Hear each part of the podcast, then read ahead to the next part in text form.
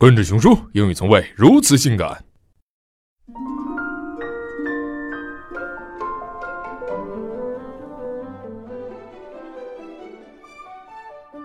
An Adventure for Robo-dog. Chapter 1 Ben's Birthday. It was the night of Ben's birthday.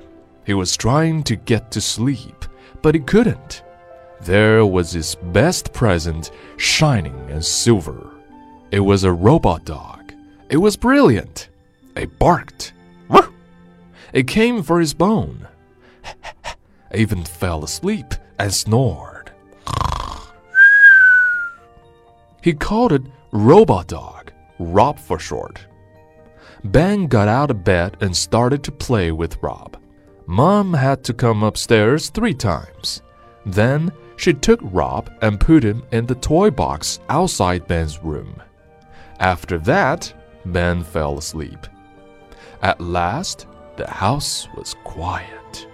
Everything was dark. Nothing moved. Just after midnight, a red light glowed in the toy box. Beep, beep, beep. Fast asleep in his bedroom, Ben heard nothing. Something was moving. The red light began to flash.